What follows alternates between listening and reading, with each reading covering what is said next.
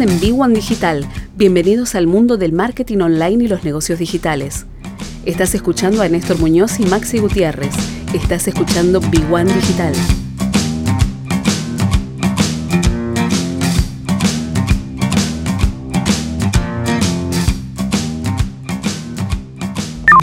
horas 34 minutos y recibimos, como todos los lunes, a Luis Barrera. Luis, buenas noches. Néstor, qué placer saludarte. ¿Cómo estás? Muy bien, Luis. ¿Vos? Bien, acá, viste. Bueno, no sé, si miras la televisión y los noticieros, creo que te terminas siendo loco, ¿no? Entonces, este. Porque bueno, eh, obviamente cada vez eh, los casos te pegan más cerca, ¿no? De hecho, bueno, tengo a una de mis hijas en, en, este caso, colaboradores, colegas. Eh, están todos ahí nomás. ¿eh? Las balas ya están pegando cada vez más cerca. ¿eh? Sí, sí, sí, porque ya hay, hay, más de 10.000 casos de contagio por día. Realmente es, es alarmante y esto tranquilamente puede empeorar con los próximos días o semanas con, con más frío. Por eso digo, hoy abría el programa y hablábamos con, con Maxi Gutiérrez de, de Vivo en Digital sobre Digo, hay negocios que pueden tropezar dos veces con la misma piedra. Digo, el sector gastronómico es uno de los más afectados de la historia y el año pasado se encontró con, obvio, era algo totalmente impensado, y lo impensado sorprende y los dejó mal parados. No tenían este, quizás herramientas digitales para sobrellevar la crisis. Pero este año, digo, 10.000 locales cerrados, puede venir una restricción de nuevo. Mañana, de hecho, se pueden anunciar restricciones en horario nocturno. Eh, digo, los emprendedores, sobre todo en este rubro gastronómico, deberían tener ya, hoy, un escenario A, un escenario B, un escenario C sobre lo que pase con la, con la pandemia, con herramientas digitales. No, este escenario, Néstor, te voy, te voy a corregir. Eh, hay que utilizar una palabra y se la recomiendo a los emprendedores que la busquen, que se llama resiliencia. Sí. ¿Sí? ¿Y qué es eso? Bueno, eh, viene de la psicología, ¿no es cierto? Es la capacidad humana de asumir con flexibilidad situaciones límites y saber sobreponerse a ellas. Sí. Por eso, digamos, eh, vos habrás escuchado hablar de empresas resilientes. Entonces, esta, esta, esta capacidad, digamos, de adaptarte a nuevas situaciones, es decir, a ver, eh, obviamente la pandemia el año pasado sorprendió. Este año no te puede sorprender. Entonces, eh, para las empresas, ¿qué significa esto? Y bueno, significa que el virus llegó y está para quedarse. Esto no lo puedes revertir. Es decir, así como dijimos muchas veces que el mundo cambió, eh, el virus está acá y no puedes hacer ninguna otra cosa. O sea, si nos quedamos en la queja de que la pandemia no nos deja hacer lo que hacíamos antes, eh, te va a pasar eso. Te vas a fundir y no vas a hacer nada. Entonces, vos lo primero que acá, y le digo a los, a los emprendedores, no solamente del área gastronómica, que fue la más golpeada, sino de, todo, de un montón de otras áreas, bueno, eh, hay desafíos y oportunidades. Entonces, el primer desafío eh, y la oportunidad que tenés es, bueno, prepárate para esto, para este escenario, digamos, de, crisis total. Es decir, eh, pero ¿qué pasa? Hoy hay ya inteligencia artificial, hay automatización, hay tercerización, es decir, te digo, el, sábado de la noche, sí, como siempre a mi esposa se le ocurre este, comprar un helado de pomelo rosado, ¿viste? Sí. Eh, ni que esté embarazada, ¿viste? Ya, este, digo, pero bueno, la cuestión es que eh, hoy con la tecnología vos podés saber quién tiene el gusto, dónde está, cuánto tardan, cuánto te cobran, o sea, la información está al alcance de la mano. Sí, sí. El tema es si vos sabés usarla o no. Exactamente. Entonces el desafío para los emprendedores es invertir y reentrenar a todos los colaboradores. Sí, es decir, el trabajo es remoto, viste, eh, cada vez es menos lo que vos vas a poder hacer en tu local, o sea, ya hoy no podés depender, digamos, de que la gente vaya a tu local. Vos tenés que ir, ¿sí? porque la persona va a estar en su casa, va a agarrar la computadora y va a buscar lo que necesita. Entonces, para los gastronómicos es decir, bueno, eh, vos tenés que saber cómo hacerte con hacerte conocer. Esta, esta es el primer, el primer consejo, digo, bueno, mira, el mundo cambió Claro, por supuesto que vos no vas a poder decirle eh, a alguien que amasa, viste, amasame en tu casa y tráemelo. Sí, lógico.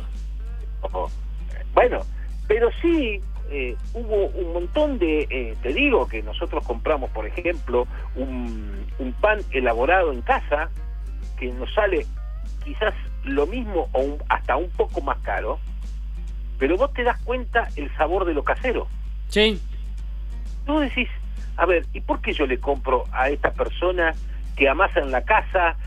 Bueno, porque, eh, digamos, no me gusta ir mucho al supermercado y segundo, eh, aunque lo pague un poco más caro, es el sabor de que no tiene conservantes. Es decir, vos tenés que saber bien lo que el, público está queriendo consumir. Sí. Es decir, ya se viene una tendencia, bueno, eh, de menos carne, de más vegetales, de más saludable, sin conservantes.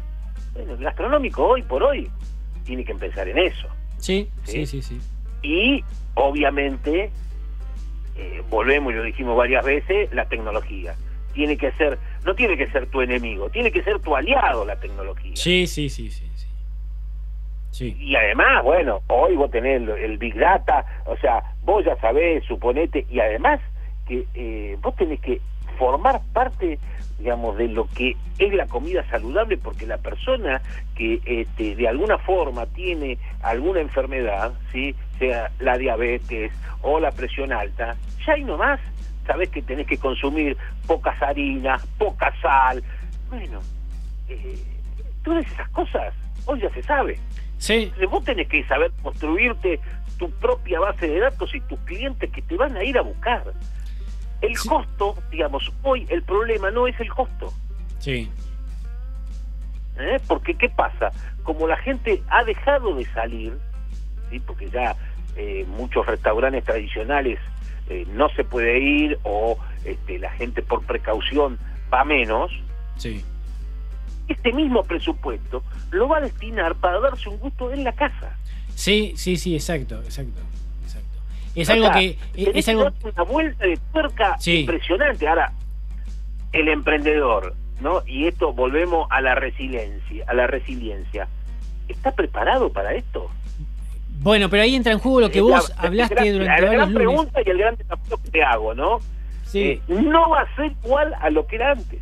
No, exacto, bueno, pero, pero, pero ahí hay que, hay que poner en práctica lo que hemos charlado una y otra vez sobre que, por ejemplo, ante un año de mucha incertidumbre y de una posibilidad de que se llegue a replicar exactamente el mismo escenario del 2020, es, hola emprendedor, revisa tu modelo de negocio, ajustar las cuentas, tené en la medida que se pueda ayuda de un profesional en la parte contable y empezar a utilizar las nuevas tecnologías. Es un combo, un tridente de herramientas que son fundamentales para afrontar un nuevo año de esta manera o un año sin ningún tipo de pandemia. Estamos hablando claramente de que son herramientas claves para manejar un negocio hoy.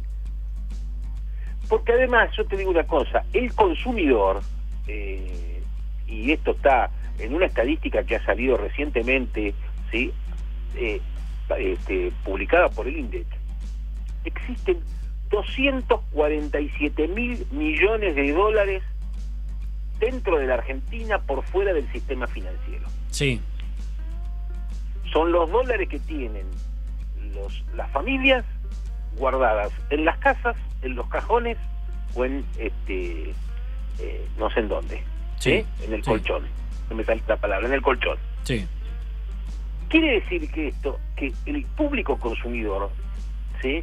no es que se va a gastar toda esa plata en comida, pero llegado el caso, si vos sabés ofrecerle lo que necesitan, seguro que lo va a hacer.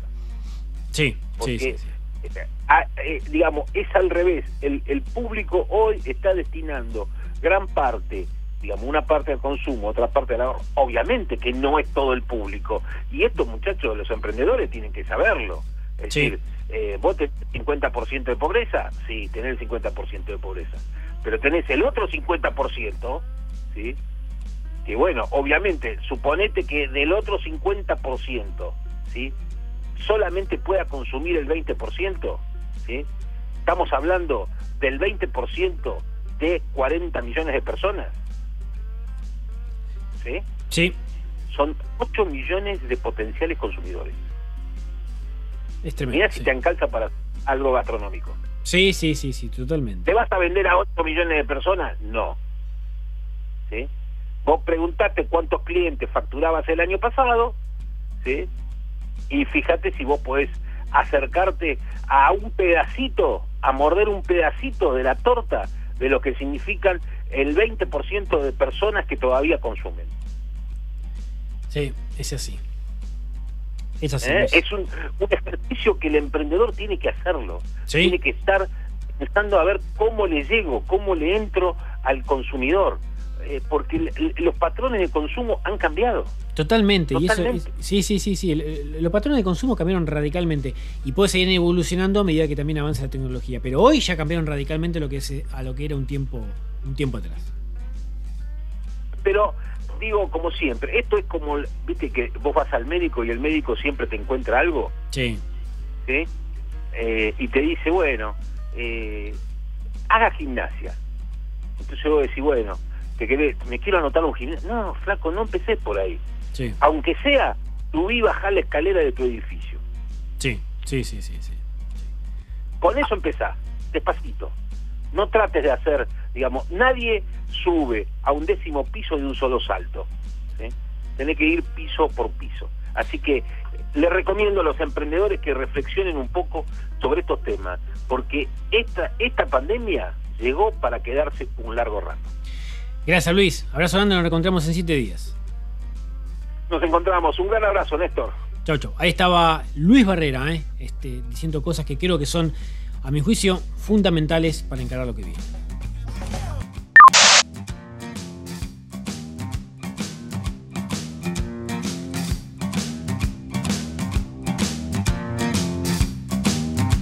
Este fue otro episodio de Big One Digital, Mentorías Marketing Negocios.